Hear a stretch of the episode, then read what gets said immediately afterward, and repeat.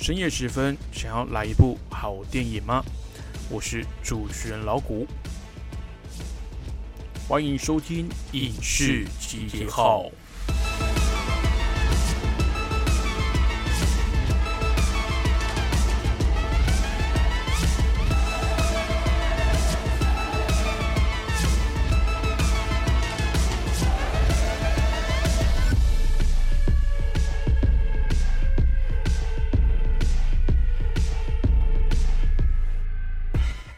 Hello，各位听众朋友，大家晚安，欢迎继续收听《光华之声》。你现在收听的节目是《影视集结号》，我是主持人老谷。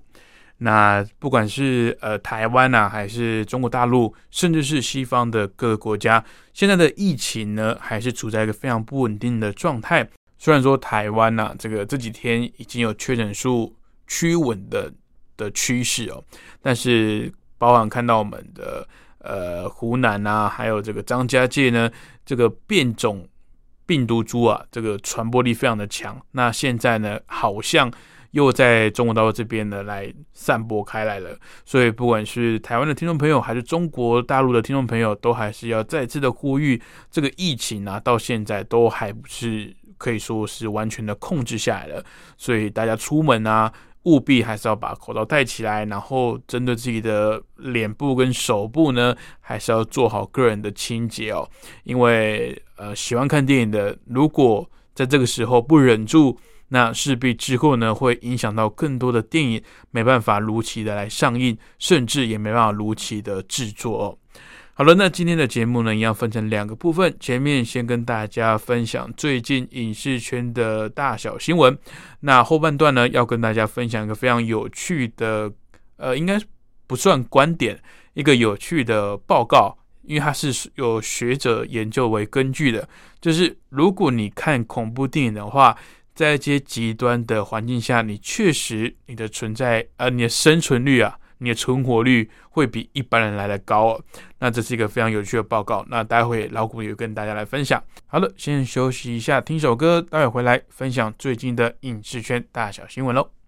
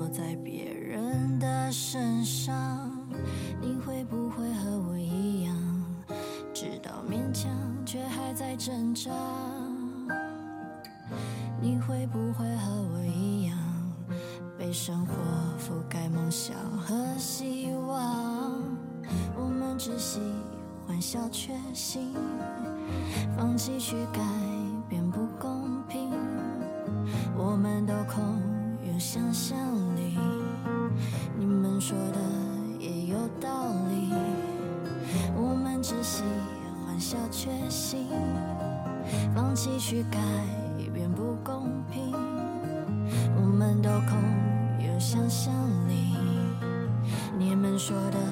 也有道理。他们说我是没有用的年轻人，只顾着自己，眼中没有其他人。他们说我是没有用的年轻人，不懂得牺牲，只想过得安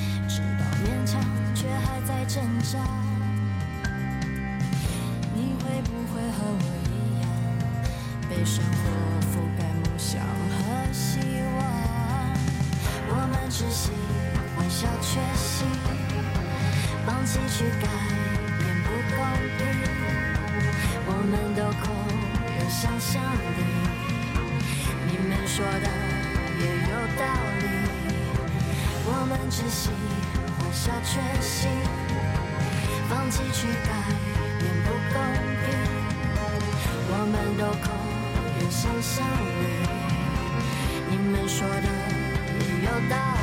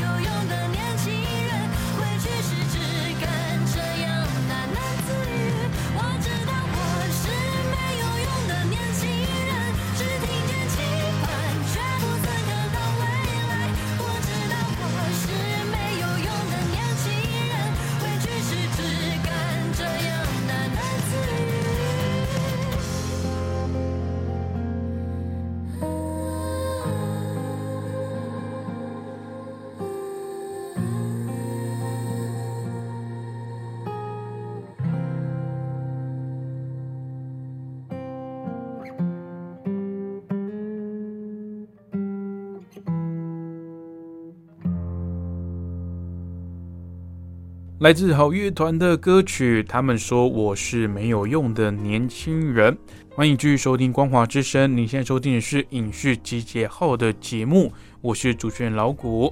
那接下来呢，要跟大家分享一下最近影视圈发生的大小事哦。那最近呢，这个影视界啊发生的最大的一件事啊，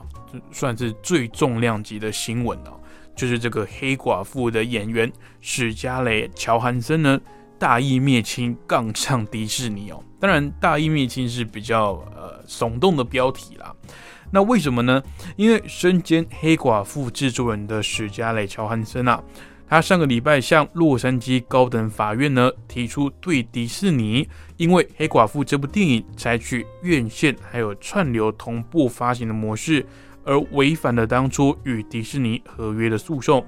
那相关知情的人士透露呢，迪士尼这项举动让乔汉森损失了将近五千万美金的票房分红。那乔汉森的律师呢，也更指出啊，二零一九年的时候呢，迪士尼用电子邮件的方式强调这部片将会遵循传统的院线发行。那这个诉讼案呢，也让好莱坞近期的串流院线同步发行的问题啊。再度的浮上台面，那后续呢也非常值得大家来关注这个官司的走向到底会变成如何哦。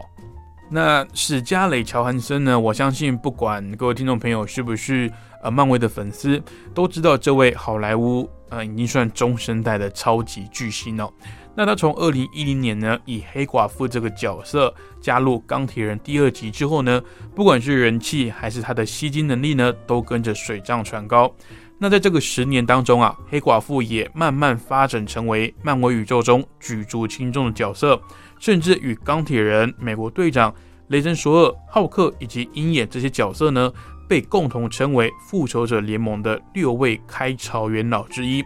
但一直到二零二零年才有机会获得《黑寡妇》这部独立电影的上映机会哦。但很倒霉的是，因为疫情的关系，所以档期一延再延，一直到今年呢，美国才决定了用院线还有线上串流同步的方式呢来上映。但串流其实也没有比较便宜哦，跟之前同步上架的《花木兰》以及今年的《库伊拉》一样，除了你需要订阅 Disney Plus 之外呢，你还要额外的支付大约三十块美金的价格，才能够解锁最新的院线片，等于是提前在串流平台上面购买数位版的 DVD 一样。嗯，迪士尼嘛，总是有办法想方设法的扒你两层皮哦。那当时《黑寡妇》这部电影呢，在签约的时候，跟史嘉蕾·乔安森的合约片酬呢，有很大一部分是来自票房红利的，也就是可能采取全球票房分红一趴的方式来签约。那各位听众朋友，不要小看这一趴哦，漫威在全球的票房呢，动辄都是上亿起跳的。那一亿的一趴呢，就是一百万美金哦。那在《黑寡妇》上映的第二周呢？美国本土的票房就萎缩了百分之六十八，那这也造成了史嘉蕾·乔安森的不满，觉得是因为迪士尼的片面上架串流的这个举动呢，导致了票房急剧下滑，间接的到压缩了他的收益，因此他才决定提高。那这边有个有趣的数据啊，就是美国本土的票房上映四周的《黑寡妇》是获得了一点五亿美金的票房进账。其实已经算是非常不错了，尤其是考量到这个疫情的状况哦。那 Disney Plus 呢，用串流增购的这个方案呢，也获得了六千万美金的收入。虽然没有办法完全的肯定，因为上串流所以影响到票房，刚刚说了嘛，因为毕竟还有疫情等等的关系。但是如果演员事先就有跟片商来协定的片酬，是要以总票房的分红来决定的话，那现在这个状况对演员来说势必就是损失巨大、损失惨重哦。那近期迪士尼的电影呢，因为疫情在美国啊，又因为这个变种的病毒株还没有完全稳定前，可能也会持续用这种的方式呢来推出他们家的新作品。那可能对于我们这些观众来说啊，我们这些吃瓜的群众来说，可能会觉得我有多种。适合我收看新电影的方式可以来选择，那我可能是无所谓的。那也会有人去攻击说：“诶，你们这些演员啊，片酬已经算是全世界少数非常高报酬的职业了，那你少赚一点又怎么样吗？是嫌赚的不够多吗？”可是我认为这次的问题在于，黑寡妇的合约呢，并不是在疫情后才签订的，它是在疫情爆发前就签订的。也就是双方约定好它的上映模式是怎样。那如果疫情爆发之后呢，迪士尼要更改方式来上映，那就要事先呢跟演员来协商，或者是一开始制作的时候呢，就跟华纳一样，把演员的片酬直接买断，直接给你个固定的片酬。我不管电影上映之后票房是好是坏，我就是给你这些片酬。那后续你要怎么发行，你要怎么上映，就跟演员无关，也跟导演这些制作端无关。那迪士尼呢，不可能没有知会过演员，就直接来采取线上串流的方式。那很显然，在过程中呢，双方一定有一些谈不拢的地方。那也发生了现在这样单方面部分毁约的状况哦。那迪士尼呢，也不是省油的灯啦，他也回应说。这些指控呢，完全没有价值可言，而诉讼的内容呢，麻木不仁的漠视新冠肺炎疫情的恐怖，还有漫长的全球性影响，更令人感到悲痛。那迪士尼呢，一直以来都遵守着与乔安森小姐之间的合约。此外呢，黑寡妇电影在迪士尼 Plus 上面也以高级付费方案推出之后，也让他有机会能够获得更高的额外补偿。那到目前为止呢，已经让他赚进了最高两千万美元的收益。那当然，这个是迪士尼的呃片面的说法嘛。那史嘉蕾·乔安森也没有对这个说法去回应。那因为这整件事呢，已经进入了这个司法的阶段。那到时候谁对谁错，或是谁在说谎，那你也只能呃由法官来去定夺了。那迪士尼呢是这个产业的龙头，我想没有人会反对。但是对他提告呢，需要就有超大的勇气哦。那史嘉蕾这个举动呢，也获得非常多业界人士的支持啊，包含也是用串流院线同步上映的《库伊拉》这部电影的演员艾玛史东，还有漫威影业的总裁凯文·费吉呢，也表达自己为了这件事情呢，感觉到非常的愤怒。那接下来的丛林奇航啊，还有上汽，他们的主要演员可能也要跟他们的团队再检查一下自己的合约是不是有问题哦，包含艾米丽·布朗、巨石强森，还有这个梁朝伟。所以这个新闻，我觉得不是呃演员赚的多或者赚的少的问题哦，而是片商如果可以不尊重合约，就单方面的去压缩演员的权益的话，那我觉得对这个产业呢，也不是一个健康的现象。好的，那下一则新闻呢，也是类似的状况哦。全面公正系列电影的主演兼监制杰哈巴特勒呢，也对全面公正的制片方。怒卓影业提出该片在串流分论的不公平的诉讼。那诉讼文件中就指控啊，在二零一三年上映的《全面攻占倒数救援》，到目前为止呢，已经在全球的串流收入超过十七亿美金，但巴特勒完全没有拿到半毛钱。那此案呢，虽然与疫情无关，但也凸显了晋级片商转战串流之后所引发的利益分配不公的问题哦。好了，那这也是类似的问题。如果片商在合约中并没有注记以非院线上架的方式，或者是我把这部片卖给串流平台，或是以串流平台推出所获得的利润有没有合理的分红，那之后导致一些争端，甚至演员提出申诉或者是提告，我觉得都是情有可原的。所以我觉得不要再攻击说演员是不是已经赚很多了，难道还嫌得赚不够多吗？因为归根究底哦，片商赚的比你多哦，所以既得利益者呢是没有资格在那边说什么啊，你们演员已经拿很多钱了，你们不能再要求更多。因为如果不是这些演员的魅力的话，你们也没办法翻拍这么多的续集啊。因为倒数就呃全面公正这部电影呢就是一个系列作，那难道说我不喜欢这个男主角，我会继续看这这个影集吗？或者是？在你上映到串流之后，我会订阅你的串流平台，然后来看这些作品吗？我想也是很难的吧。好的，下一则新闻也是跟串流平台有关哦。Netflix 原创电影部门的负责人史考特·史图伯日前接受外媒众议的专访的时候提到，《鬼影特工：以暴制暴》这部电影呢，虽然是部在点阅率方面表现非常亮眼的电影，但并不值得再拍续集。并强调，Netflix 不是以点阅率作为绝对的目标。目前，他们邀请到了像是马丁·史科西斯啊，或是艾方索·科朗等多位重量级的知名导演加入创作。未来呢，也会更极力的邀请目前与华纳处于尴尬阶段的克里斯多夫·诺兰来加入串流创作的行列。那其实我并不太意外，《鬼影特工》没有续集哦，因为它的评价真的是奇烂无比哦。那老谷自己也有看过这部电影，我是看得非常的痛苦哦。我不知道是呃制作端那边给剪辑师的呃酬劳不够还是怎样。我觉得剪辑师他的剪辑的手法非常的凌乱跟业余哦。那可能我去剪都还会好一点哦。这真的不是夸饰哦。如果这个大陆的听众朋友有用 VPN 翻墙到。这个网飞的平台去订阅的话，那可以来看看《国影特工》这部电影哦。但是可能要注意一下自己的精神状态哦。我们都很熟悉嘛，这种好莱坞的特效大片啊，因为这个呃剪辑比较琐碎，那画面呢爆炸啊这些光影特效比较多，所以在很多这种电影的前面呢都会放上一个警告，说这些过于频繁的这些呃光害啊，可能会导致你。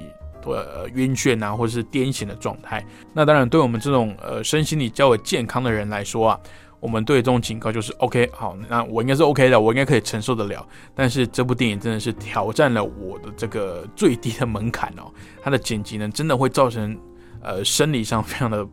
的的痛苦啊，那呃心理上呢，他的剧情呢跟他的演出啊，其实也是呃不成正比的，跟我的期待不成正比啦。哦，毕竟这部电影呢也是大成本大制作，不仅邀请了莱恩·雷诺斯来当主演，他的导演呢甚至是麦可贝啊。那他的过去呢，虽然说剧本可以弃之如敝屣，但是你的视觉特效至少可以让我满足吧。那我觉得《鬼影特工》这部电影呢，在两者之间都没有做到。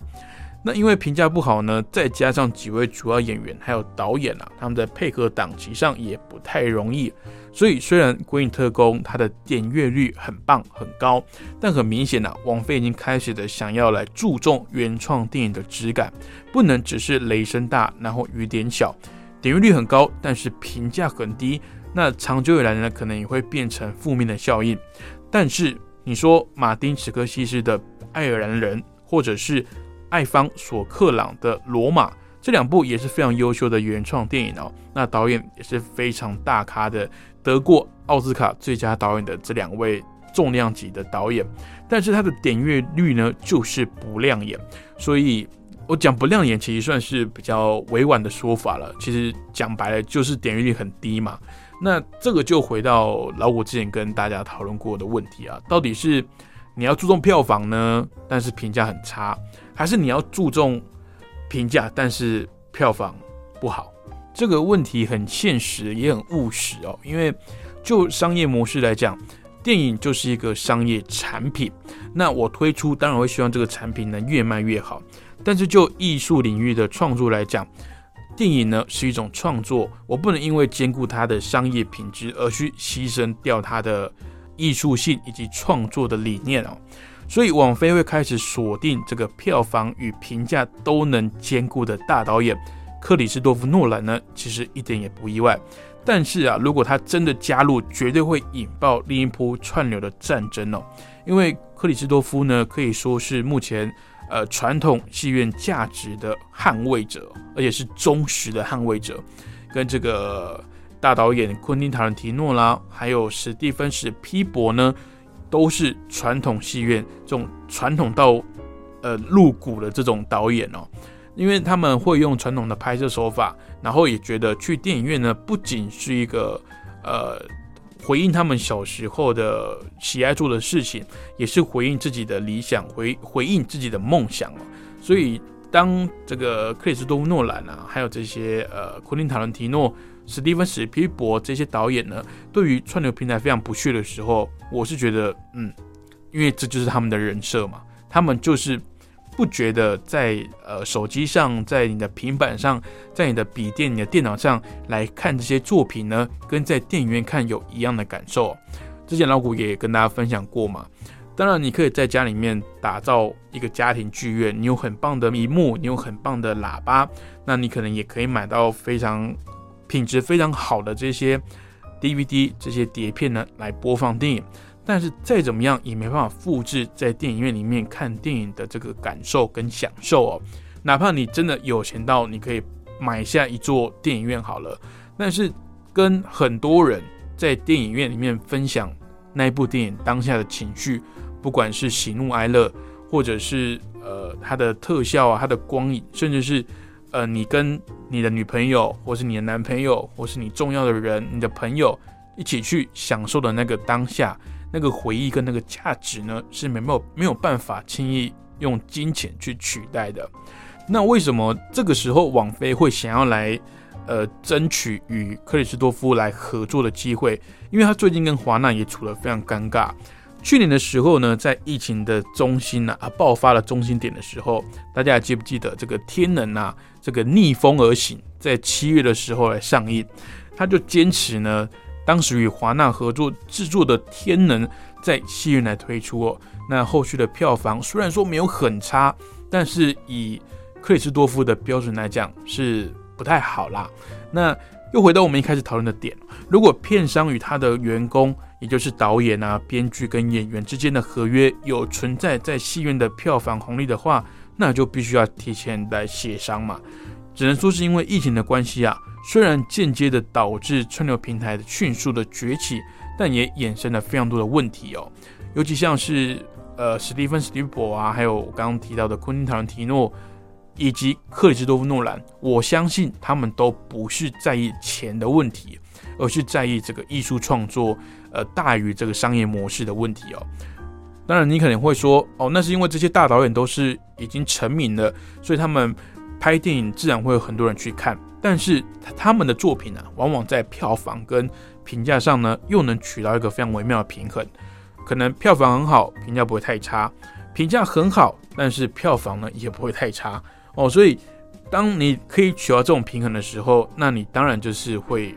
变成现役呢，炙手可热的导演了。那我个人呢是非常愿意看到这个呃越来越多我喜欢的、我支持的、我欣赏的导演呢来投入串流平台的电影创作，但是当然也不希望因为这样子而去取代了他们在呃传统戏院的贡献啊。那我也是希望，如果之后网飞愿意的话，可以也是采取跟迪士尼一样。呃，院线跟串流同步来上架的方式，那让大家各有所好嘛，各各自取舍。如果你方便的话，那就去电影院看；如果你觉得没有必要花这个电影票钱，我已经有订阅了，那我可能也是在串流平台上来欣赏就可以了。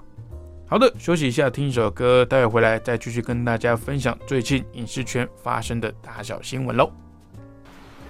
他就活在我心上。撑着一把伞，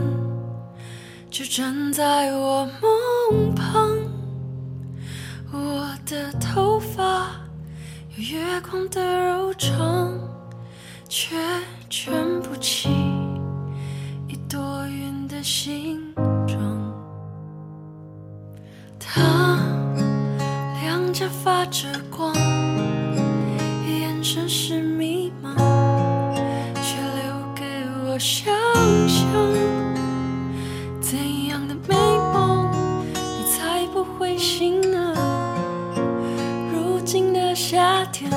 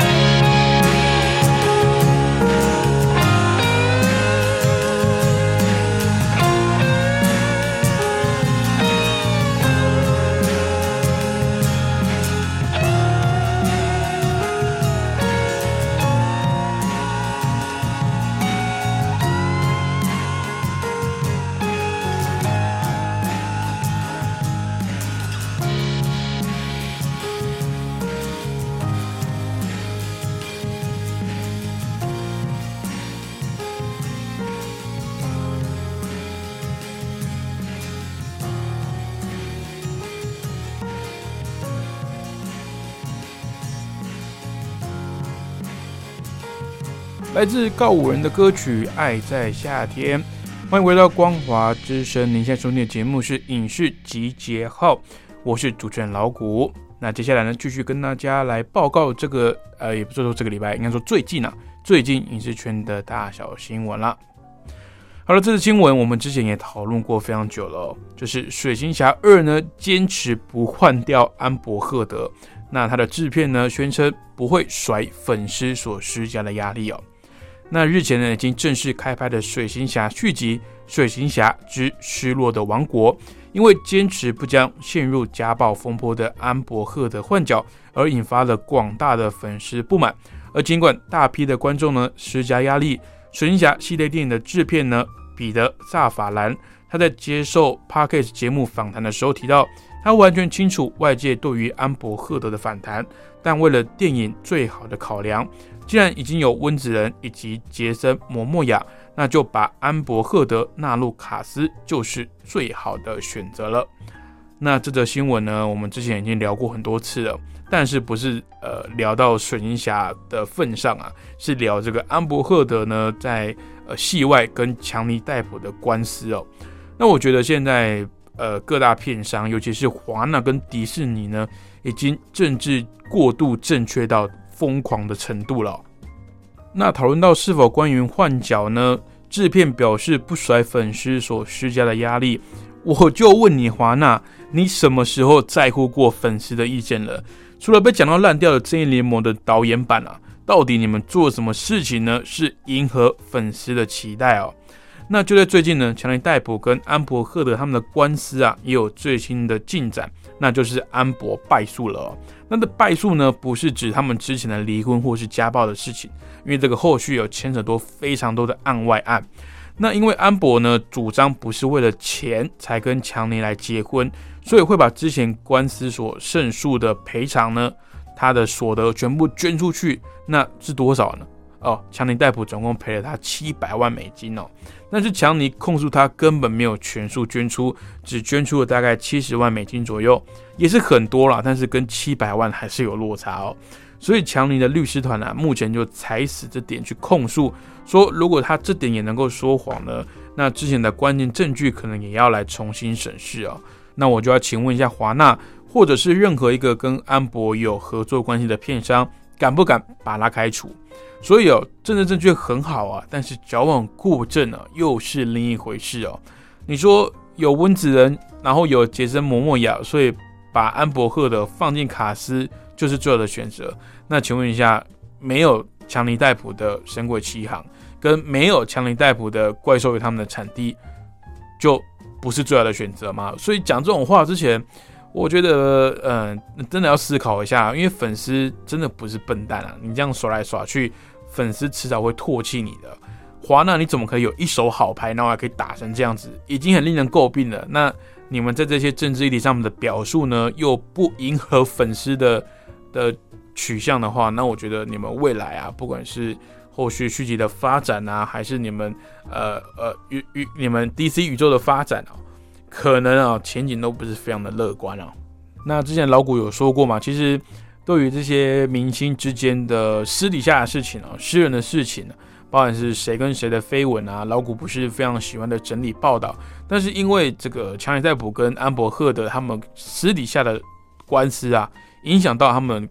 个人在呃演艺圈的发展事业，甚至间接的导致强尼戴普被两个重要的 IP 系列给开除了。哦，那我觉得。呃，这个这个不是揣测哦，这个是强尼戴普在个人的社群平台上面证实了这件事情，就是因为他跟安伯赫的之间的呃家庭的诉讼的关系呢，所以导致他丢了工作。所以老古觉得这件关注这件事情呢，不只是这个八卦这么简单而已哦，还可以去观察说，呃，到底现在演艺圈，尤其是好莱坞、西方的这些个呃女权运动高涨啊，女权意识高涨。对于这一些比较敏感性的呃绯闻或者是官司，到底会产生呃，尤其是在男方上面对自己个人或是整体的呃产业会产生什么影响？我觉得后续可以值得再关注一下。那当然这件事情呢，如果有最新的发展，还是会跟大家继续的更新啊。我想大家应该也是非常的关注强尼戴普，让他可以早日的来重回这两个要角哦。虽然说，我觉得迪士尼跟华纳呢，可能不会再把强尼戴普给给聘回去了，因为这也算是另一种打理自己的方式嘛。没关系，我们还是可以期待一下。相信大家对强尼戴普的爱呢，跟对他这个个人私底下的作风啊，都不会相信他是会做出这么恶劣事情的人哦。好的，下一则新闻呢，来自非常经典的恐怖电影《大法师》。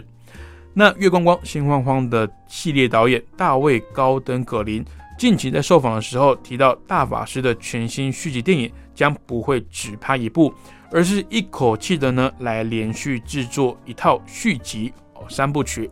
那也令粉丝非常的惊喜。环球影业以及 NBC 的环球集团串流平台 Peacock。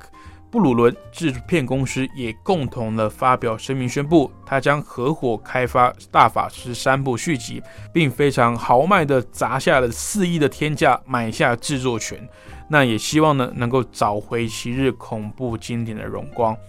那这个各家兵家之争啊，现在已经确定就是在这个串流上面全面的来开战了。这个环球集团呢，也要开发他们自己的串流平台 Peacock。那除了环球他们自己旗下非常多的 IP 跟角色之外呢，我相信如果最近有看这个呃《怪物骑兵》第二集啊，这个老邦 James 所主演的这个篮球电影，就知道环球集团他们旗下的 IP 是非常丰富的。哪怕他们把旗下的这个角色呢，跟迪士尼一样。全部挖出来再翻拍一遍，肯定还是可以赚上一轮的哦。所以他们旗下有这么多的可以发挥的东西，那可以去延伸。对于呃原本的 IP 的粉丝，一定是利多啦。我相信，不管是这个喜欢或不喜欢以前这些电影，能有相关的新作品来推出呢，我觉得对影迷来讲都是件好事。哪怕你不喜欢以前的这个作品，但是他新出了新的续作，或是延续他的宇宙，我相信，如果你是喜欢看电影的人，你都不会觉得这是一个坏消息哦。但是呢，串流平台还是一样，非常的考验了大家呃对这个品牌的忠诚度，因为毕竟我们之前聊过嘛，你一个月就赚那点钱，平台串流平台一个接着一个出，你也没有那么多资源，每一个平台都给他订过一轮嘛，你当然就是下重点去订。那为什么现在 Netflix 可以拥拥有这么大的这个呃订阅户？就是因为它里面的内容非常多的原创，那呃非常多扎实的内容，不管是影集还是电影，甚至原创的数量呢，也都远比其他的平台还要多。所以这个未来势必是一个趋势，是当你的原创内容越来越多的时候，你的竞争力才越来越强，而不是在比谁钱多啊，就是不是在比说哦我买的版权可以公播的比较多就赢了，不是啊。还是要原创内容，因为原创内容是不会被出售的，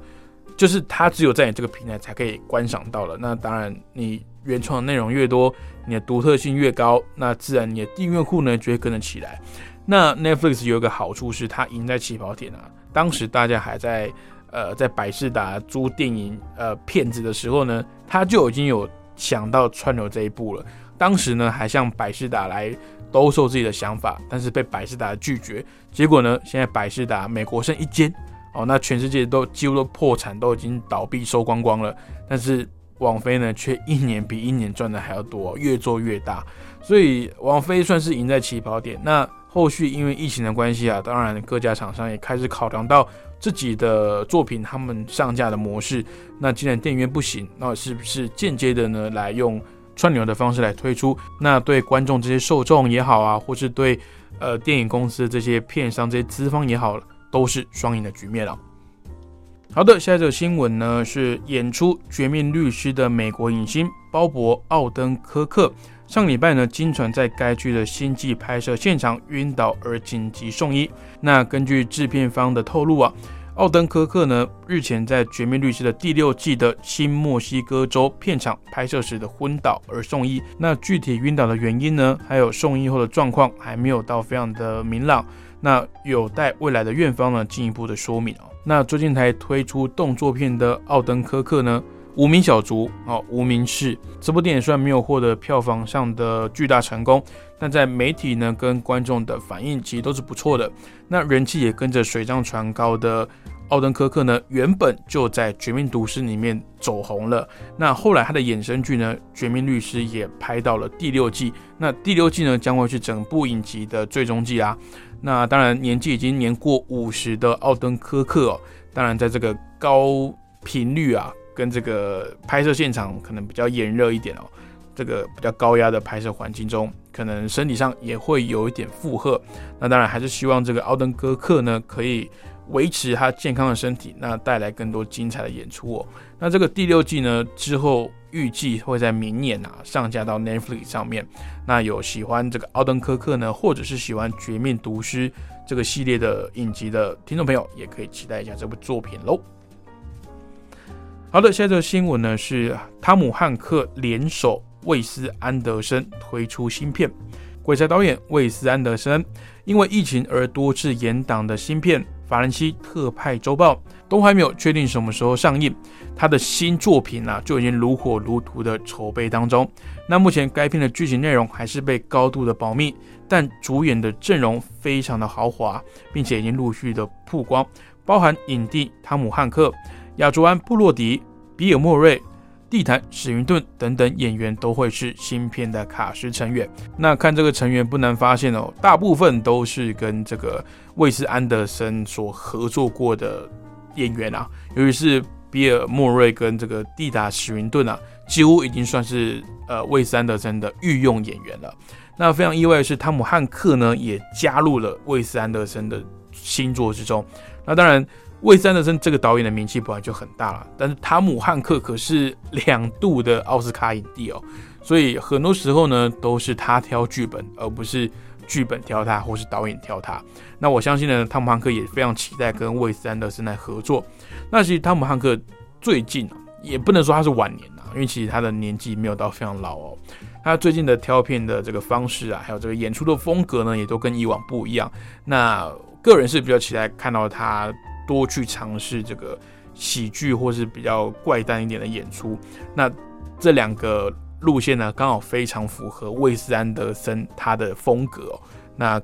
老古呢也是非常的期待他的新作。不管如何呢，我相信汤姆汉克跟这些呃非常厉害的演员，还有魏斯安德森这个风格非常多变又难以捉摸的导演呢，合作一定是可以擦出一些火花的。好的，以上就是老古为各位听众朋友整理的最近影视圈的大小新闻啦。再听一首好听的歌曲，休息一下，待会回来跟大家分享一个非常好玩的影视学术报告。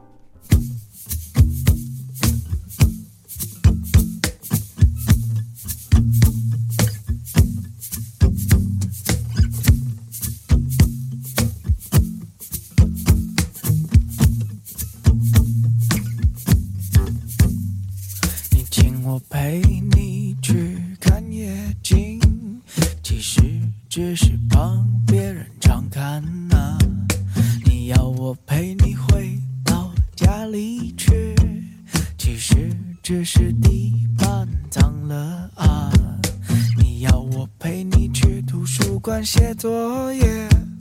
其实只是要抄我答案啊！你要牵我的手，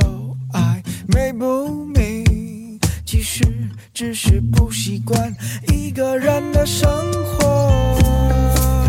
不习惯一个人过日子。我们的爱就像……的玫瑰，我们的爱就像枯萎的玫瑰，凋。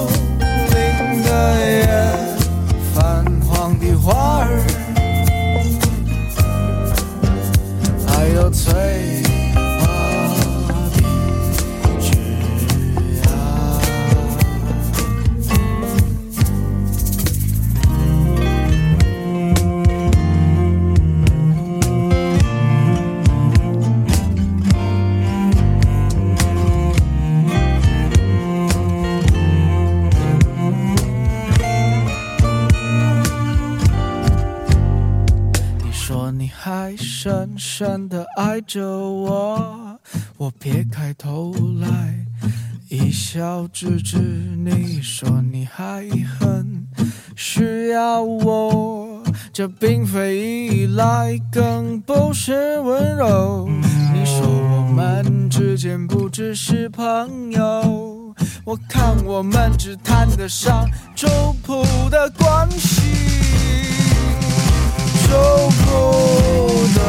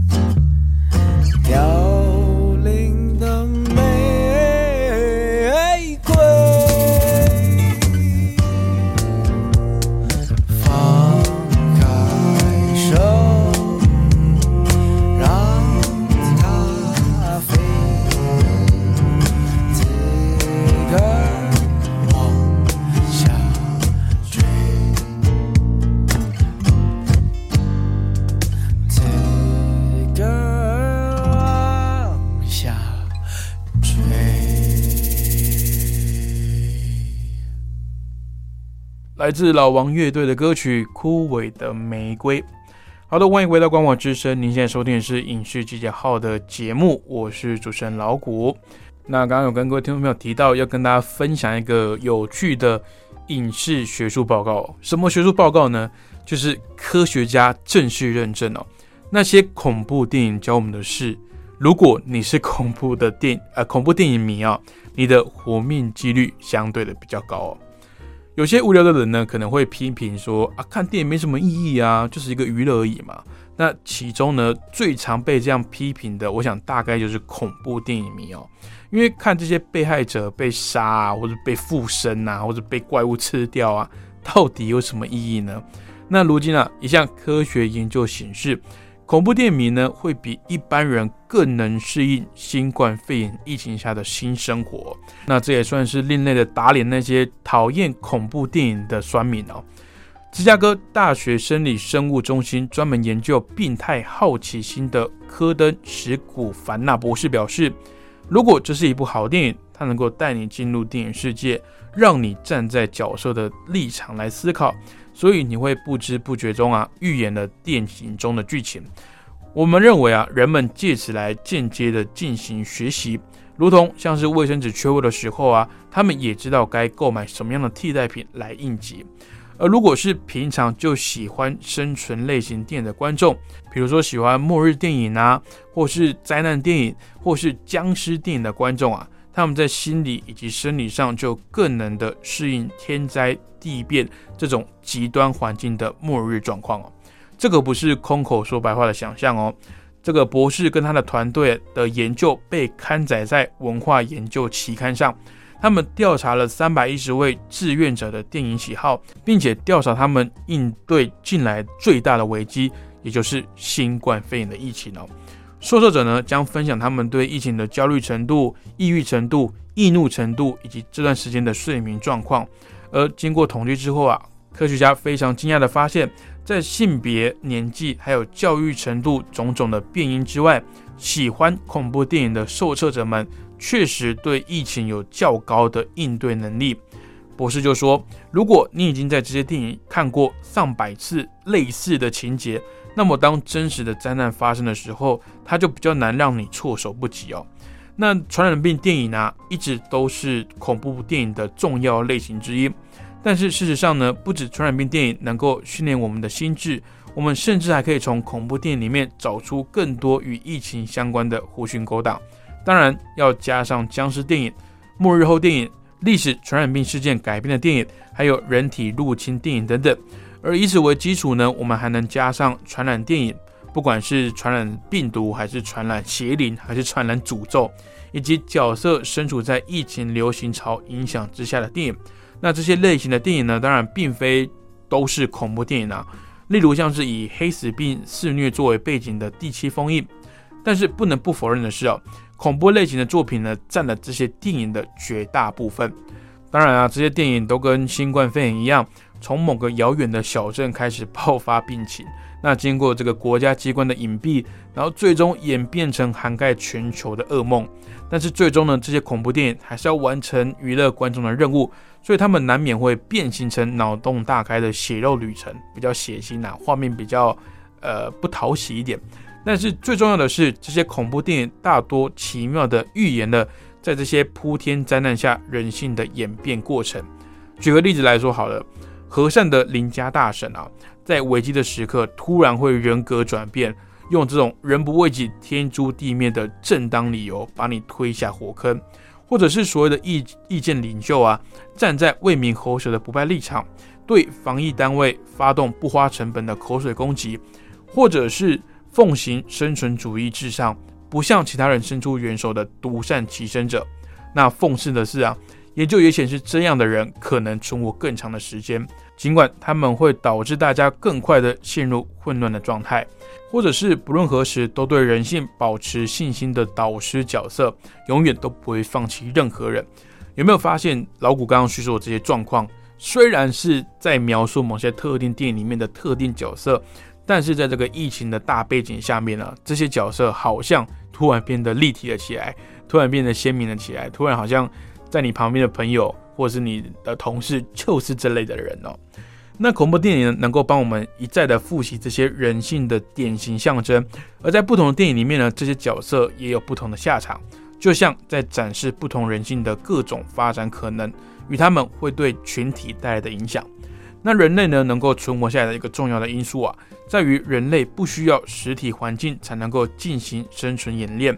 即使是人类自己建立的环境，即便是一个虚拟的环境。像是 VR 这些游戏等等，凭借着丰富的想象力啊，人类还是能够如临实境般的感受到面对猎物时的惊吓、恐惧，或是肾上腺素激增。而越来越逼真的恐怖电影呢，正好也提供了一个脑内末日的最佳训练环境。那连在丹麦奥胡斯大学心理学家马斯雅斯克拉森也有类似的研究，也非常的肯定恐怖电影带来的学习体验。他表示。比起那些从来没有透过恐怖电影模拟世界末日体验的人啊，你会因为恐怖电影带来的间接体验而居于优势地位啊。所以，我们在这边诚心的建议，各国政府的防疫新生活啊，应该多增加一条政策，辅导人民多多观赏恐怖电影，这才是真正的寓教于乐哦。可以在边尖叫边学习如何来度过疫情期间的焦虑。所以啊，也呼吁跟鼓励各位听众朋友，如果你本来就喜欢看恐怖电影的哦，请继续保持下去。但是千万要分清楚这个现实跟这个虚构的这个差别哦。但是如果你是从来没有接触过这类型的电影的呢，也可以趁着这段时间疫情嘛，你大部分的时间可能都待在家里工作或是休息，那也不妨来挑几部这些恐怖类型的电影，尤其是末日类型的电影。搞不好会让你更能适应疫情后的生活。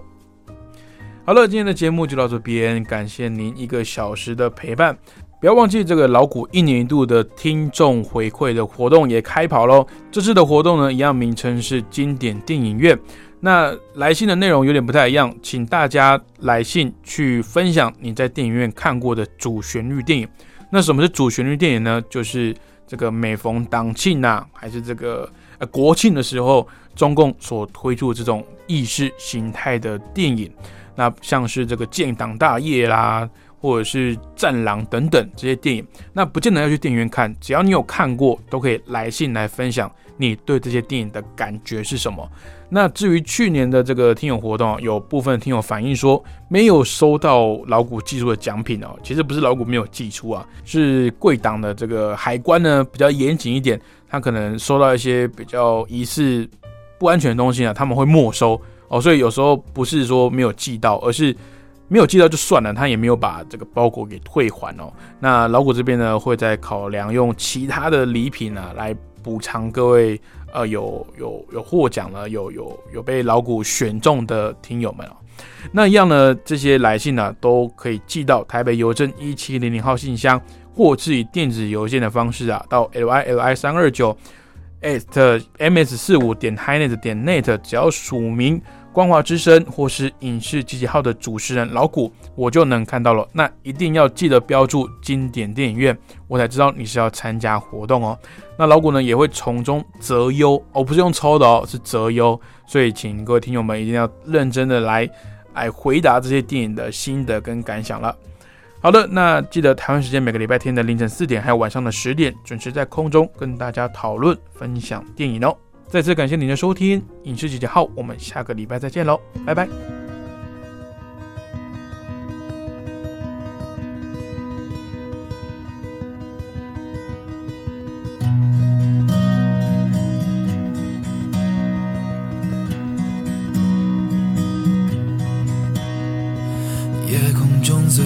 心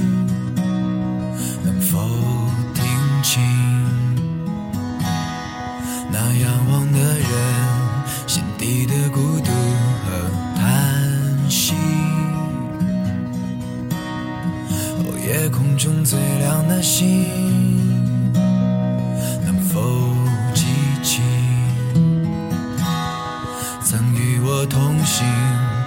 是在风里的声音。